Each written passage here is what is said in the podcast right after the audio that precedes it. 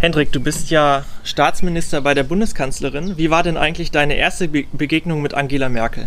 Ja, das war eigentlich ganz lustig. Das war kurz nachdem ich in den Deutschen Bundestag reinkam, so 2013, vielleicht vier, fünf Wochen ähm, nach der Wahl. Und ähm, da bin ich dann zur Fraktionssitzung gegangen und die ist ja im Reichstag ähm, immer relativ weit oben, also ich glaube so vierte, vierte Etage oder was. Und da war ich zu faul zum Treppensteigen und stand dann vor so einem Seitenfahrstuhl und wartete auf den. Und plötzlich stand dann Angela Merkel mit einem BKA-Beamten neben mir und wir, wir guckten uns beide etwas ratlos an, weil wir nun wussten, irgendwie müssen wir uns jetzt in so einen Smalltalk ähm, äh, begeben, aber keiner wusste so recht, was er sagen sollte, aber wir haben es dann irgendwie holprig geschafft. Und dann kam der Lift, der kam aber von unten und da waren schon ziemlich viele Leute drin. Und dann sind wir beide da zusammen mit dem BKA-Mann reingegangen und in dem Augenblick, wo wir beide reingehen, hat der Lift dann Überlastung angezeigt. Das gibt dann so eine laute Sirenengeräusch und die Tür schließt sich nicht mehr. Und ich habe das erst gar nicht geschnallt, weil ich das gar nicht kannte, dass Lifte irgendwie Überlastung anzeigen. Das war mir irgendwie neu. Jedenfalls passierte nichts. Und dann guckte sie mich irgendwie an, lächelte mich charmant an und sagte, so, ich glaube, unser Jüngster steigt jetzt aus. Und das war dann ich. Und dann lachte auch der ganze restliche Fahrstuhl und ich bin dann äh, mit etwas hängendem Kopf äh, wieder aus diesem Fahrstuhl raus. Ein Fraktionskollege ähm, war dann solidarisch und ging dann mit mir die Treppe. Ähm, das war also sozusagen ähm, gleich am Anfang ein Rauschmiss von ihr, aber das hat dann unserer guten Beziehung keinen weiteren Abbruch getan. Aber so bist du immerhin im Gedächtnis geblieben, ne? ja, wahrscheinlich schon. Ja, sie wird sich dann daran erinnern, wenn sie die Folge hört.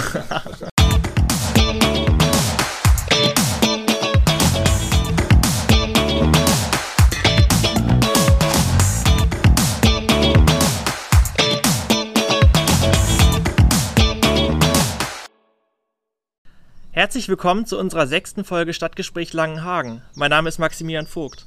Abonniert gerne unseren Podcast und folgt uns auf Facebook und Instagram unter @cdu Langenhagen und @jotu Langenhagen. Dort findet ihr auch weitere Informationen. Gerne könnt ihr uns auch Nachrichten schreiben per Mail unter der Adresse podcast@cdu-langenhagen.de. Und heute haben wir unseren Bundestagsabgeordneten und Staatsminister bei der Bundeskanzlerin Hendrik Hopfstedt zu Gast. Hendrik, äh, schön, dass du da bist oder besser gesagt schön, dass ich bei dir sein kann, denn wir nehmen heute zum ersten Mal in Präsenz auf. Wir sitzen hier im wunderschönen Burgwedel in Hendriks Garten und ähm, das ist echt schön hier. Ja, finde ich auch und ich freue mich, dass du da bist und wir mal die Gelegenheit haben, äh, einfach zu sprechen. Mit dir mal an und ähm, du bist seit ähm, 2013 Bundestagsabgeordneter für unseren Wahlkreis und seit ähm, einigen Jahren bist du auch Staatsminister. Was macht eigentlich ein Staatsminister im Kanzleramt?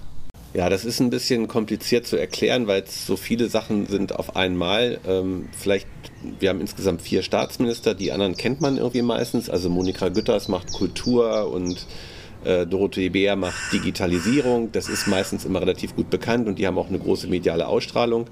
Bei mir ist das ein bisschen anders. Ähm, ich bin so ähm, mehr so im, im Backoffice. Ich bin Stellvertreter von Helge Braun, dem Chef des Bundeskanzleramtes.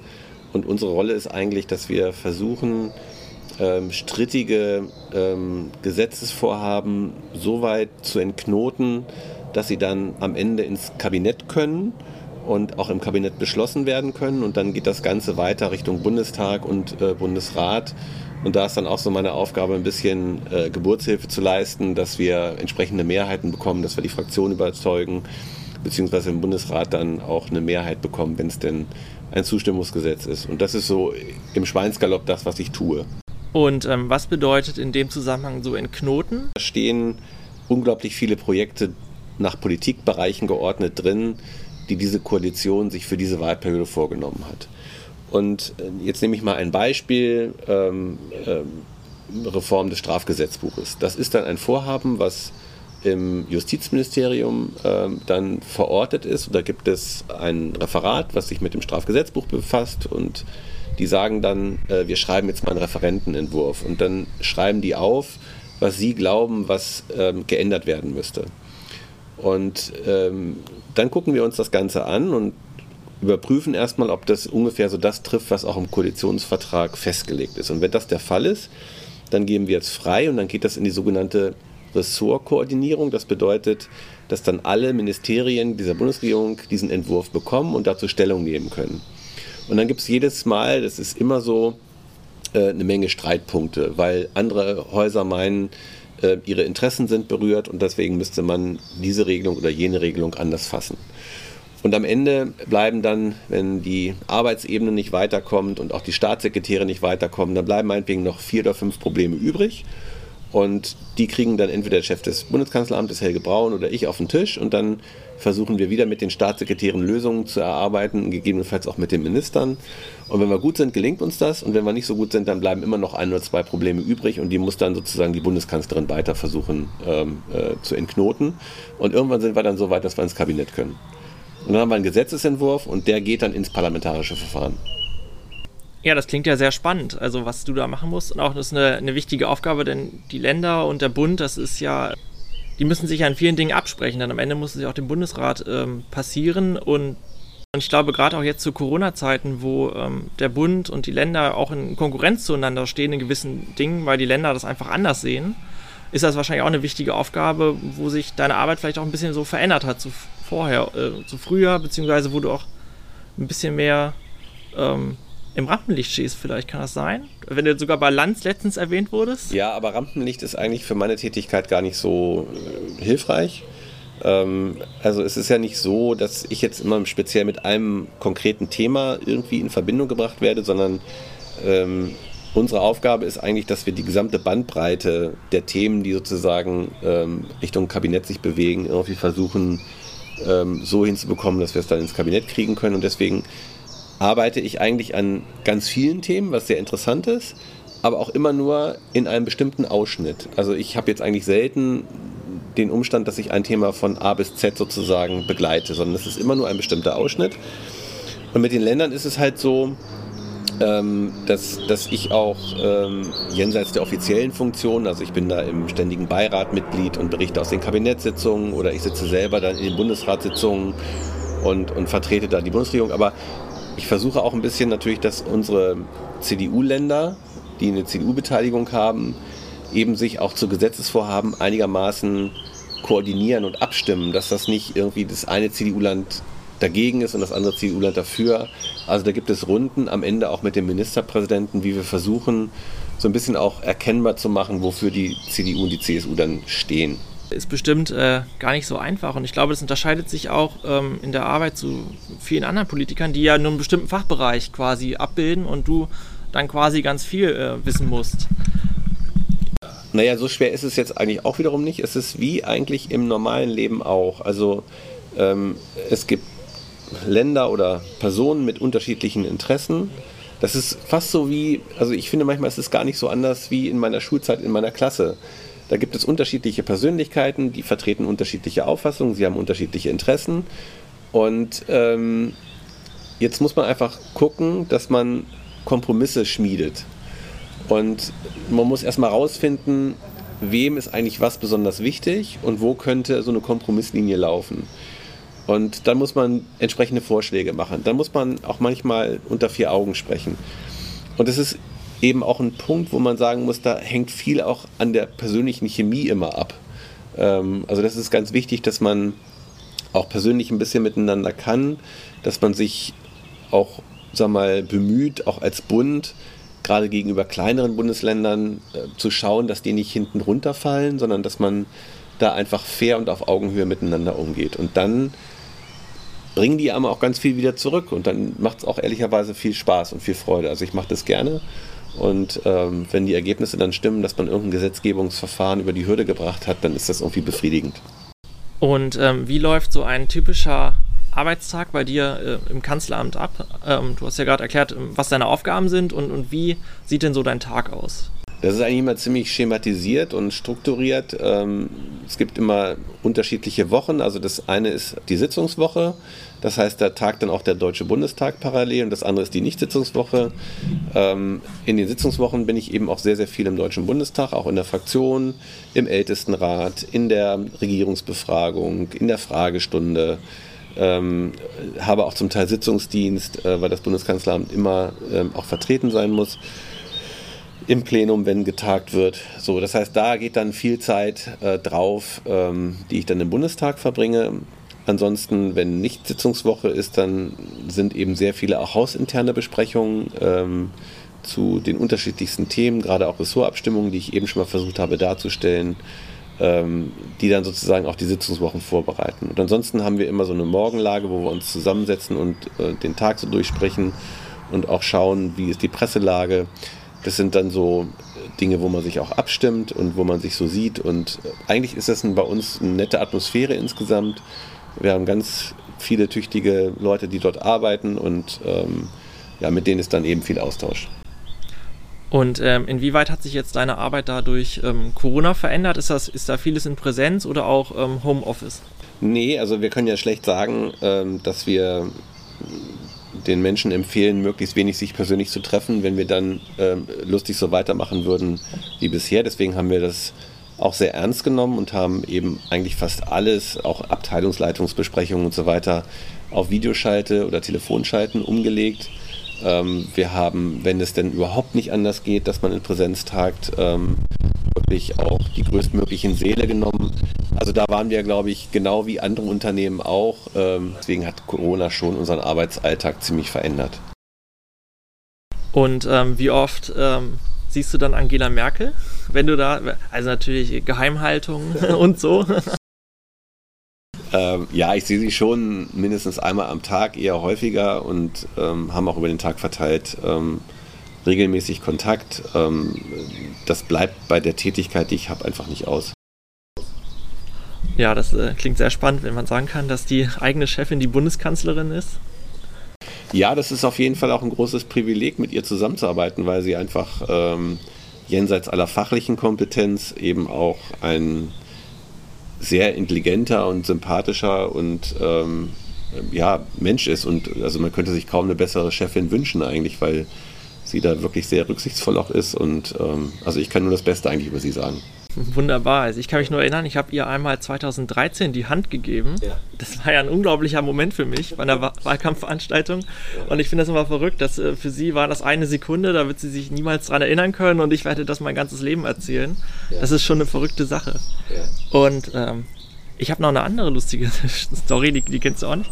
Ich hatte bis 2018 ein Wahlplakat von Angela Merkel in meinem Zimmer. Ehrlich? Ja.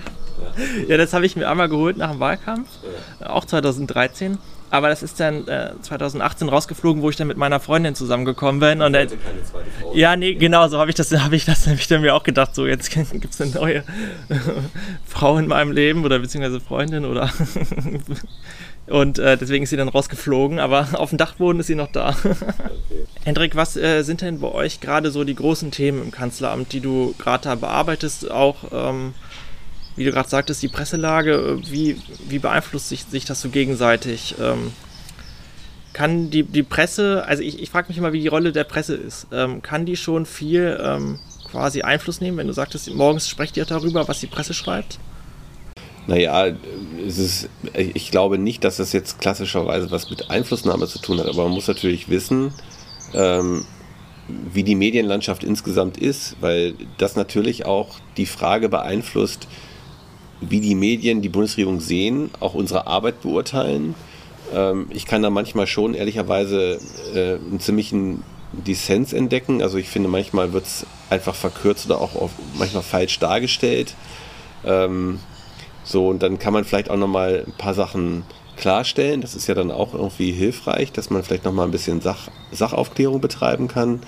Aber ansonsten glaube ich, ist es wichtig, aber kann natürlich nicht die alleinige Richtschnur sein, wie man als Bundesregierung arbeitet. Also wir müssen schon auch das tun, von dem wir überzeugt sind, dass es richtig ist. Und ähm, wenn man gute Argumente auf seiner Seite hat, dann kann man ja eigentlich also normalerweise auch immer gut ähm, das nach draußen bringen. Insoweit äh, ist das äh, wichtig zu wissen, wie die ticken, aber ist auch meistens sehr unterschiedlich davon alles abgesehen. Also die eine Zeitung schreibt das, die andere schreibt das glatte Gegenteil. Ähm, aber man muss es mal sich vergegenwärtigen. Und was sind gerade ähm, die wichtigsten äh, Themen bei euch im, im, Kanzleramt? Also jetzt mal Corona außen vor. Naja, wir sind jetzt wirklich am, am Ende der Legislaturperiode insoweit, als dass ähm, wir jetzt noch zwei Sitzungswochen des Deutschen Bundestages nur noch haben. Und ähm, dann kommt ja die Sommerpause, die ja ähm, jedes Jahr stattfindet. Und danach ist eigentlich, ich glaube, das ist noch eine Sitzungswoche, aber oder zwei, ich weiß es gar nicht genau, aber dann ist ja im Grunde genommen schon der Wahlkampf. Ähm, am 26. September wird gewählt Und wenn wir jetzt noch Gesetze machen wollen, ist das jetzt wirklich die allerletzte Woche, wo wir noch im Kabinett was groß machen können. Vielleicht nächste Woche noch ganz Kleinigkeiten oder so.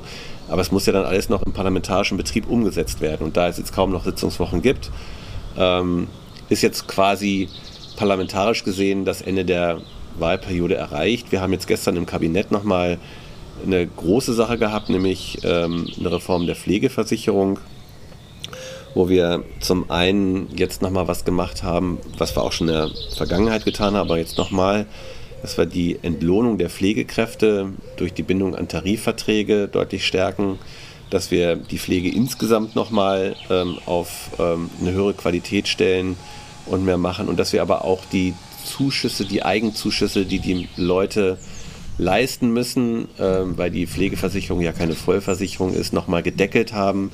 Ähm, Im ersten Jahr relativ gering, aber dann ab dem zweiten, dritten und vierten Jahr sehr stark, dass eben der Eigenanteil eben reduziert wird. Das sind nochmal so, das war ein großes Vorhaben gestern, aber die großen Vorhaben sind ansonsten jetzt eigentlich abgeschlossen. Ein großes Thema ist ja auch das Impfen im Moment. Also das ist ja, egal wo man hingeht, alle äh, hier impfen, da impfen, wer ist schon geimpft, wer ist nicht geimpft.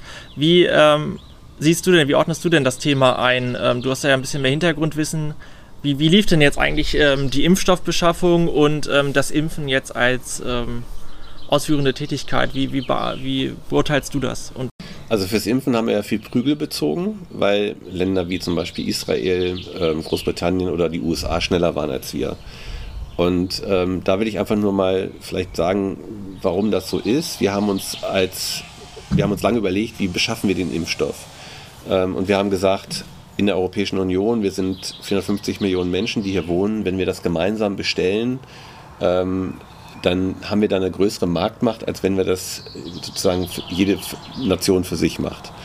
Ähm, es ist ganz klar, dass erstens mal es ein kleines Wunder ist, dass wir so kurze Zeit nach Auftreten der Krankheit überhaupt einen Impfstoff haben. Das ist alles andere als selbstverständlich, sondern der absolut historische Ausnahmefall. Zweitens, ähm, diese Produktionskapazitäten für Impfstoff, die sind sehr begrenzt. Es ist sehr komplex, Impfstoff herzustellen.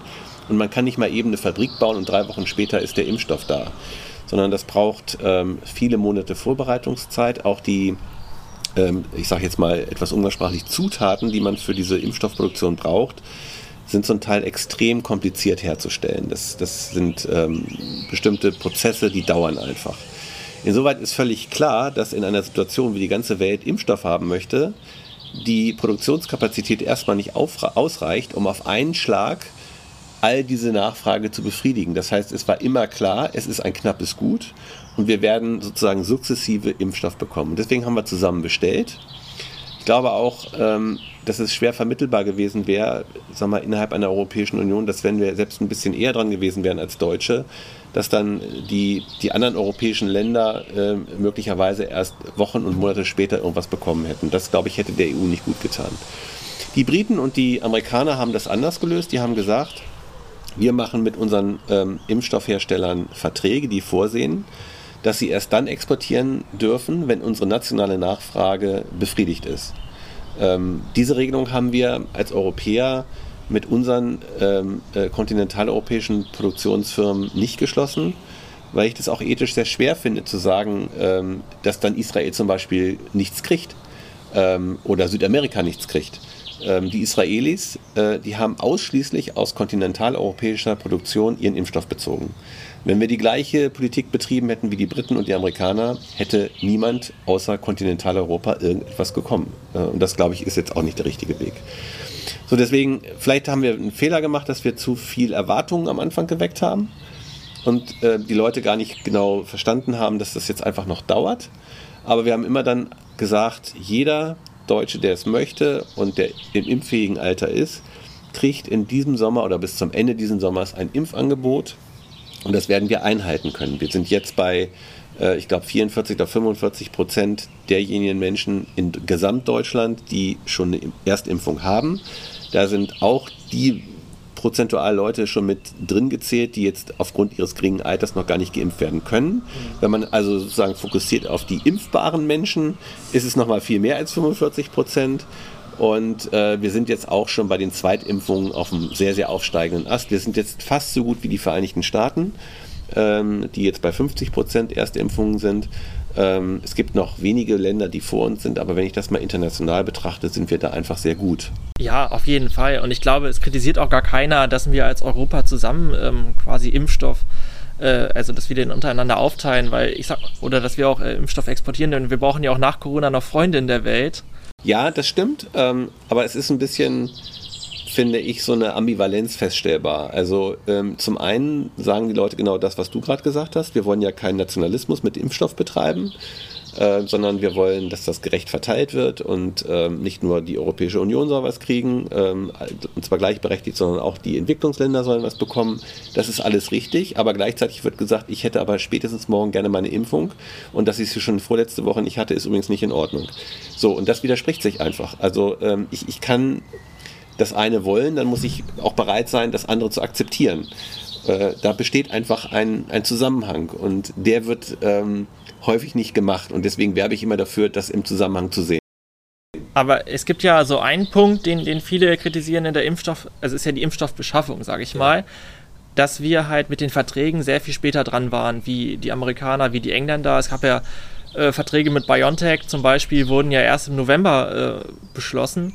Ähm, das kann ja unter, also da würde ich jetzt mal behaupten, dass das zu spät war, denn das beeinflusst ja auch die Produktionskapazitäten. Denn wenn ein Unternehmen quasi, sagen wir jetzt mal im Juli haben ja schon viele, haben ja einige Länder schon bestellt. Wenn die im Juli schon wissen, oh, die Europäer wollen eine Milliarde Impfstoffdosen haben, dann würden die ja auch mehr ins Risiko gehen und eventuell die Kapazitäten auch ausbauen. Wäre das ein Punkt, den man jetzt ähm, kritisieren könnte? Ja, kann man. Also man hätte das anders machen können. Die Amerikaner haben ähm, die haben ja auf, auf die Impfstrategie noch stärker gesetzt als wir Europäer. Die haben wenig Lockdowns gemacht und haben einfach nur gehofft, wenn der Impfstoff kommt, dann ist das sozusagen unsere Rettung. Das ist auch richtig, es ist natürlich auch unsere Rettung, ähm, aber man muss Folgendes wissen.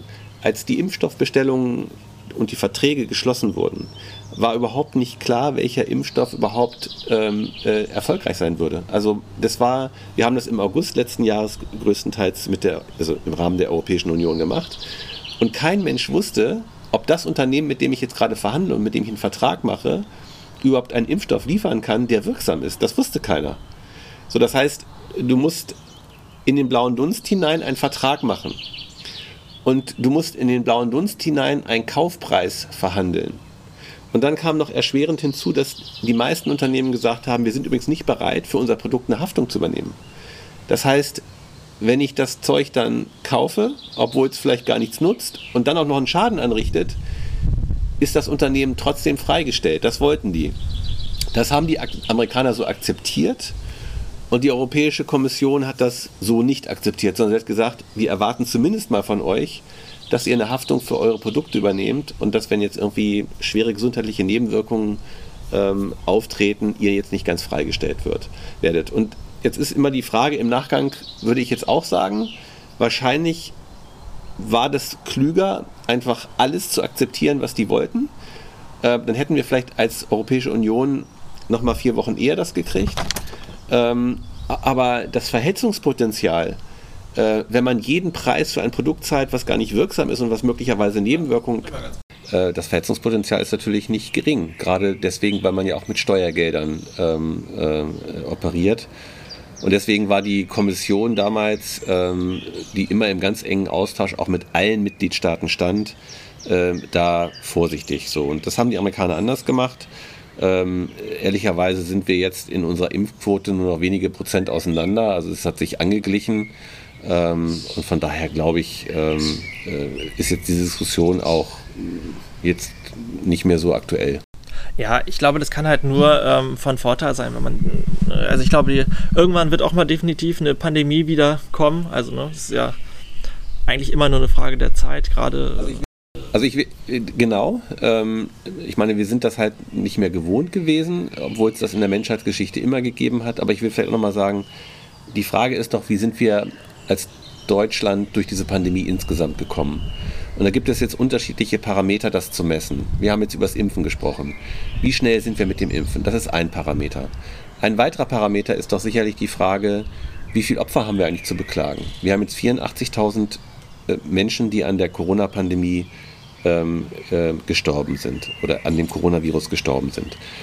Das ist eine sehr, sehr hohe Zahl. Und trotzdem, wenn man das in Relation sieht zu anderen Nationen, immer im Blick auf die Bevölkerungsgröße, sind wir da ähm, im Verhältnis zu anderen europäischen Ländern, sowieso zu den Vereinigten Staaten, zu den Briten erst recht, ähm, äh, ehrlicherweise ziemlich äh, in Anführungsstrichen relativ gut weggekommen. Die Briten haben bezogen auf ihre ähm, Bevölkerungsgröße äh, exakt doppelt so viele Todesfälle zu beklagen wie wir. Das äh, ist bei den Spaniern, den Italienern äh, und den Amerikanern übrigens gar nicht so viel anders. Und der dritte Aspekt, den man vielleicht zur Messung heranziehen könnte, wäre die Frage, was sind eigentlich die wirtschaftlichen Kollateralschäden? Wir haben jetzt äh, in 2020 einen äh, Einbruch des Bruttoinlandsproduktes von 4,8 Prozent gehabt. Das ist historisch betrachtet ziemlich viel, also eigentlich sehr viel. Äh, ein bisschen weniger als bei der Finanz- und Wirtschaftskrise, aber einfach sehr viel. Aber äh, auch da muss man sagen, die Amerikaner waren etwas weniger ähm, stark betroffen. Die hatten so 3, irgendwas Prozent aber eben mit dieser hohen Todesrate, weil die die ganze Wirtschaft offen gelassen haben und keine Lockdowns hatten oder wenig Lockdowns hatten. Und andere Länder, gerade auch in der Eurozone, hatten halt zum Teil das Doppelte, zum Teil auch mehr als das Doppelte. Und wenn ich all diese Parameter zusammen betrachte, dann glaube ich, sagen zu können, dass ähm, bei allem Elend, was dieses Coronavirus über uns gebracht hat, wir ähm, trotzdem in Relation noch ganz gut durchgekommen sind. Ja, das glaube ich auch. Also wir können alle schon, ich hoffe, dass die auch von unseren Zuhörern, dass da viele gut durch die Krise gekommen sind. Ähm, aber jetzt lassen wir haben jetzt viel zurückgeschaut, aber lass uns jetzt mal nach vorne schauen. Also die, ähm, die Zahlen sinken ja zum Glück. Und wie ist denn jetzt so die Prognose der, der Bundesregierung? Wie wird denn zumindest erstmal dieser Sommer so laufen? Und äh, gibt es schon Vermutungen, wie das im Herbst ähm, weitergehen könnte?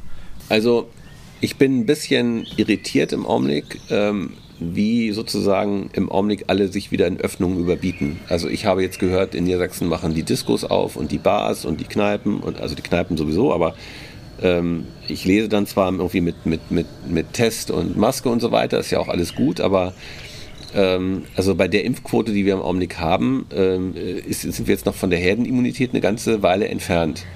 Das heißt, ich rate sehr zur Vorsicht, denn ähm, der saisonale Effekt, dadurch, dass wir alle draußen sein können, der ist natürlich groß, das ist auch total hilfreich und total wichtig. Aber wir sehen jetzt schon wieder, dass die indische Mutante, die in Großbritannien im Augenblick gerade stark Fuß fasst, ähm, äh, nochmal infektiöser ist als die ähm, jetzige bei uns vorherrschende britische Mutation. So, und das bedeutet natürlich, ähm, dass, dass da auch wieder eine Gefahr lauert. Und wir müssen jetzt einfach gucken, dass wir diese tolle Tendenz, dass es im Augenblick mit den Inzidenzen sehr stark runtergeht, dass wir das nicht gefährden und dass wir lieber einmal noch jetzt ein bisschen vorsichtiger sind, bis wir eine ähm, ähm, Herdenimmunität durch die Impfungen, die irgendwann jetzt äh, im Spätsommer, Herbst hoffentlich erreicht sein wird, ähm, dann haben. Äh, und dann, dann haben wir auch eine sehr gute Chance, dass im Herbst, wenn es wieder kühler wird und der saisonale Effekt sich wieder ins Negative äh, wendet, dass wir dann bei diesen niedrigen Inzidenzen bleiben können. Aber das wird nur funktionieren, wenn wir jetzt alle nicht zu übermütig werden. Das will keiner hören, aber das ist meine Überzeugung. Ja, also das sehe ich absolut genauso. Ich habe jetzt gerade, also wir nehmen ja heute am 3.6. auf, also ich habe eben äh, in den Nachrichten gelesen, das Land Niedersachsen überlegt sich jetzt in den nächsten Wochen alle Corona-Regeln abzuschaffen. Ja, der Stufenplan des Landes Niedersachsen sieht vor, dass in einem Landkreis bei eine, mit einer Inzidenz von unter 10 man auf alles verzichtet. So und ähm, unter 10 ist jetzt erstmal tatsächlich nicht so sehr viel, aber ich will mal sagen, wir hatten im letzten Sommer eine Inzidenz im Durchschnitt zwischen 3 und 4, so in dem Dreh.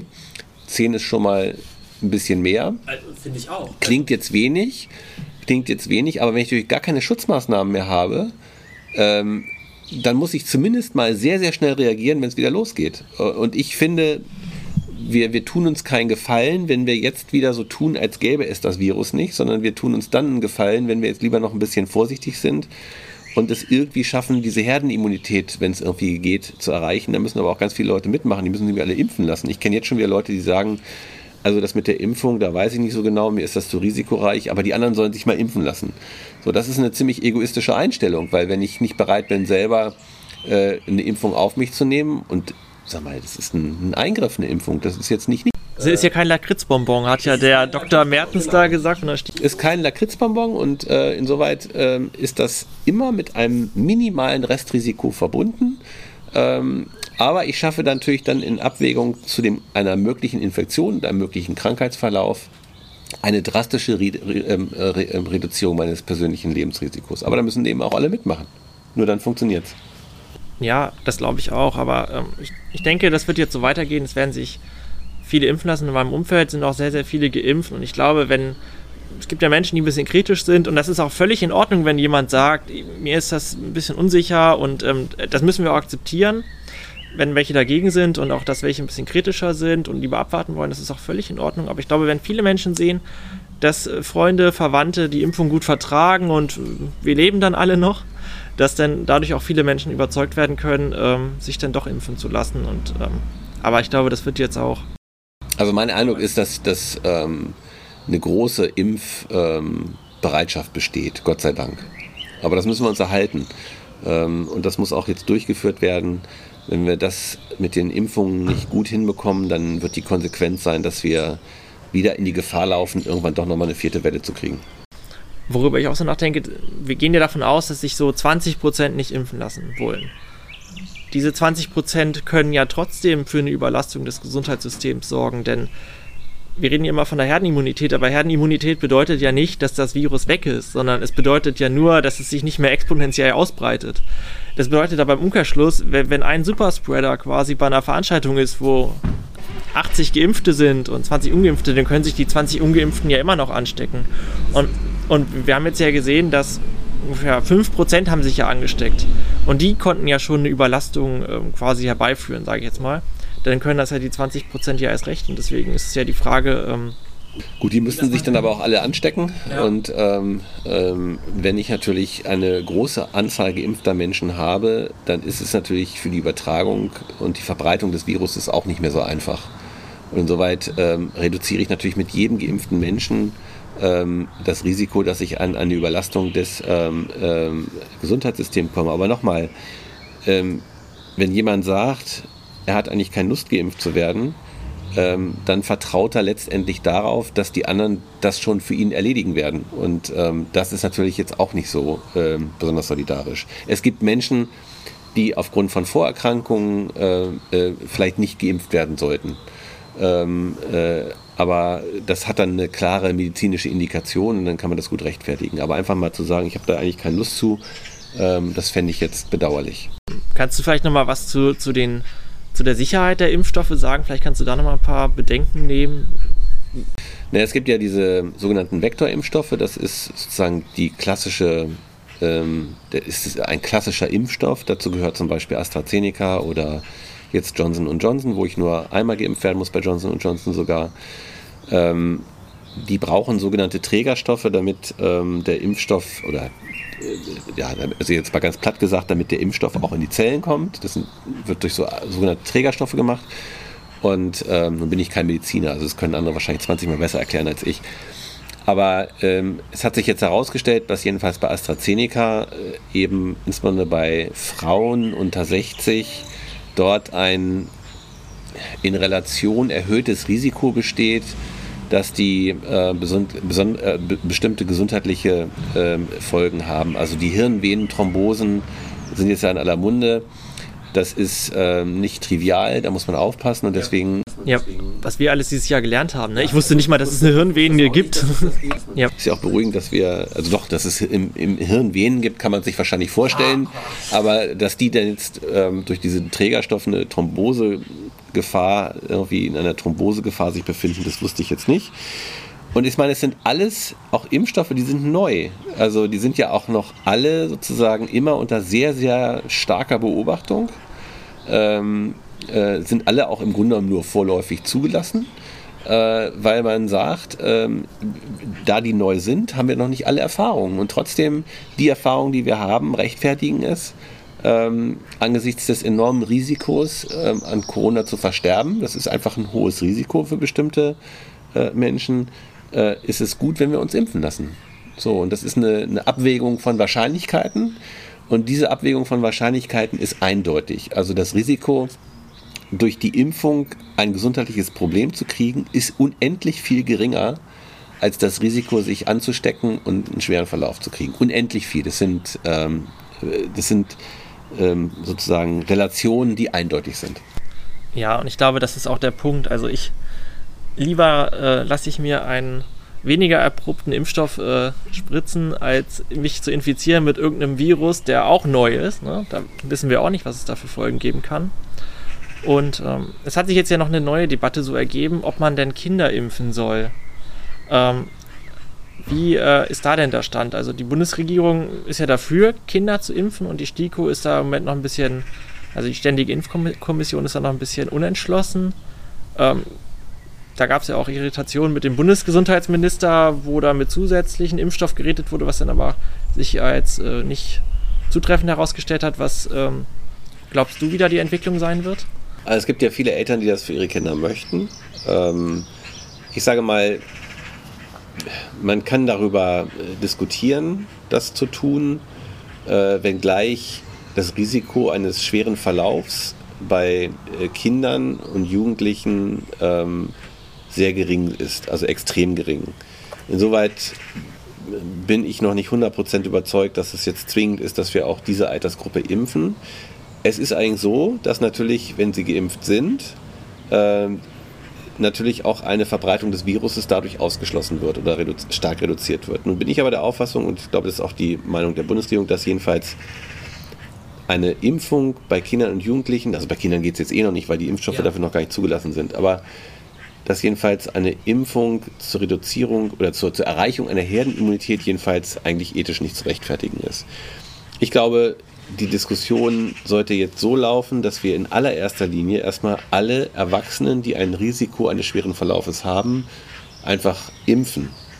Ähm, und dann können wir uns immer noch mal über die Kinder und oder die Jugendlichen unterhalten. Äh, mir ist es jedenfalls wichtiger, dass jetzt die 40, 50 und 60-Jährigen alle durchgeimpft sind, äh, bevor jetzt irgendwie 18-Jährige dran sind. Das stimmt schon, aber also ich habe da persönlich auch nochmal eine Frage. Das, hier im Podcast kann ich ja auch Fragen stellen. Und zwar habe ich mir gedacht, wenn ja gesagt wird, es gibt ein gewisses Risiko für Kinder bei, bei den Impfungen, dann bedeutet das ja im Umkehrschluss, wenn jetzt die STIKO sagt, wir impfen die Kinder nicht, zumindest jetzt mit dem BioNTech-Impfstoff, der jetzt ja dafür vorgesehen ist, dann ist ja eigentlich die klare Konsequenz daraus, dass die Kinder sich alle anstecken sollen. Nee, die sollten sich ja nicht anstecken. Aber, aber wie, wie soll denn das weitergehen? Wenn wir jetzt sagen, ähm, da, Corona ist für Kinder gar nicht schlimm. Wir impfen die jetzt nicht, weil die brauchen ja, also die, der O-Ton ist ja eigentlich, die brauchen gar keine Impfung. Dann bedeutet das ja im Umkehrschluss, die werden sich alle anstecken. Denn dann muss es ja eigentlich heißen, Schulen auf, Masken weg, Kinder stecken sich an. Ist das denn die Alternative dazu oder wie, wie, wie soll denn da der Plan jetzt aussehen? Also erstens mal, man muss unterscheiden zwischen dem, was die EMA macht, das ist diese Europäische Arzneimittelzulassungsbehörde, und dem, was die STIKO macht. Die EMA klärt, ob ein Impfstoff ähm, äh, überhaupt vertretbar ist, eingesetzt zu werden für eine bestimmte Altersgruppe. So, und ähm, die haben jetzt erklärt, dass zum Beispiel BioNTech bis zwölf Jahre ähm, aufgrund bestimmter Testreihen äh, äh, eingesetzt werden kann. Es gibt für jeden Menschen ein Restrisiko bei einer Impfung. Das ist halt so. Ähm, äh, so ist es dann auch bei, bei ähm, Jugendlichen ab zwölf Jahren. Ähm, die STIKO gibt an die Hausärzte bestimmte Empfehlungen, wie diese Impfungen eingesetzt werden ähm, können. Es ist aber grundsätzlich rechtlich total zulässig, wenn ein Arzt schon jetzt an einen Zwölfjährigen einen äh, BioNTech-Impfstoff verimpft. Das ist rechtlich zulässig, weil das die EMA so festgelegt hat. Und die STIKO empfiehlt den Ärzten, ähm, sie sozusagen äh, oder wie diese Impfstoffe eingesetzt werden sollten. Das hat natürlich für die Ärzteschaft ein Gewicht. Ähm, aber wenn ich jetzt eine 50-jährige Frau bin und mit meinem Arzt über AstraZeneca rede und sage, ich bin aber bereit, AstraZeneca ähm, äh, verimpft zu bekommen, dann ist AstraZeneca durch die EMA auch für unter 50-jährige Frauen oder 60-jährige Frauen zugelassen.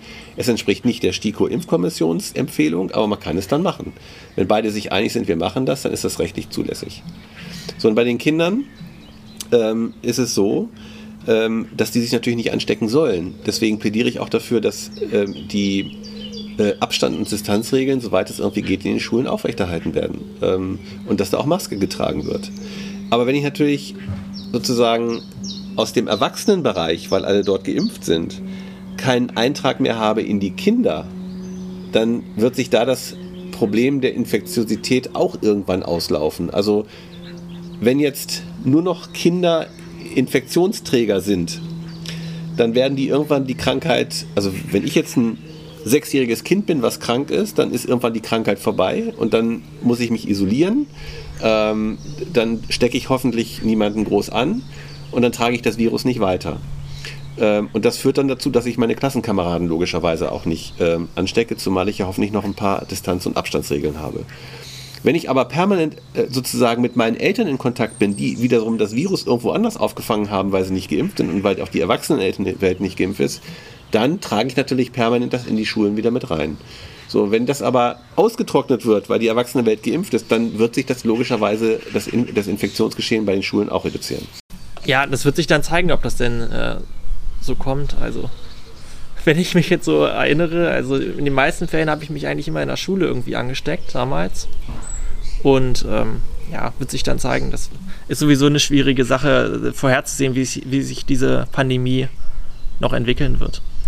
Gut, und deswegen gibt es ja auch, wenn ich das noch abschließend dazu sagen darf, gibt es jetzt ja die Möglichkeit, dass man das macht. Also es ist jetzt im Augenblick so, dass ich empfehlen würde, den Impfstoff immer noch denen zu geben, die das Risiko eines schweren Verlaufs haben, also den 50- oder 40-Jährigen. Ähm, aber es gibt die Möglichkeit, dass jetzt auch Kinder und Jugendliche ab 12 Jahre geimpft werden können. Okay, Hendrik, dann äh, bedanke ich mich, äh, mich bei dir, dass äh, ich erstmal zu, bei dir zu Gast sein durfte und dass du zu Gast in meinem Podcast warst. Hat mir wirklich sehr viel Spaß gemacht. Hat mir auch total viel Spaß gemacht. Ähm, ich kann jetzt auch nicht behaupten, dass ich jeden Tag in so einem Podcast wäre und deswegen hat mich das gefreut und ähm, dass du hier nach Burgwedel gekommen bist, ähm, äh, hat mich auch sehr gefreut und hat mir persönlich viel Spaß gemacht und ich hoffe, dass jetzt der oder diejenigen, die das jetzt hören, das auch jetzt nicht äh, nur langweilig fanden und ansonsten jederzeit wieder gerne. Nein, ich glaube, das war nicht langweilig. ansonsten schreibt einen Kommentar. genau. Ja, dann bedanke ich mich auch bei unseren Zuhörerinnen und Zuhörern und ähm, wir hören uns beim nächsten Mal. Tschüss.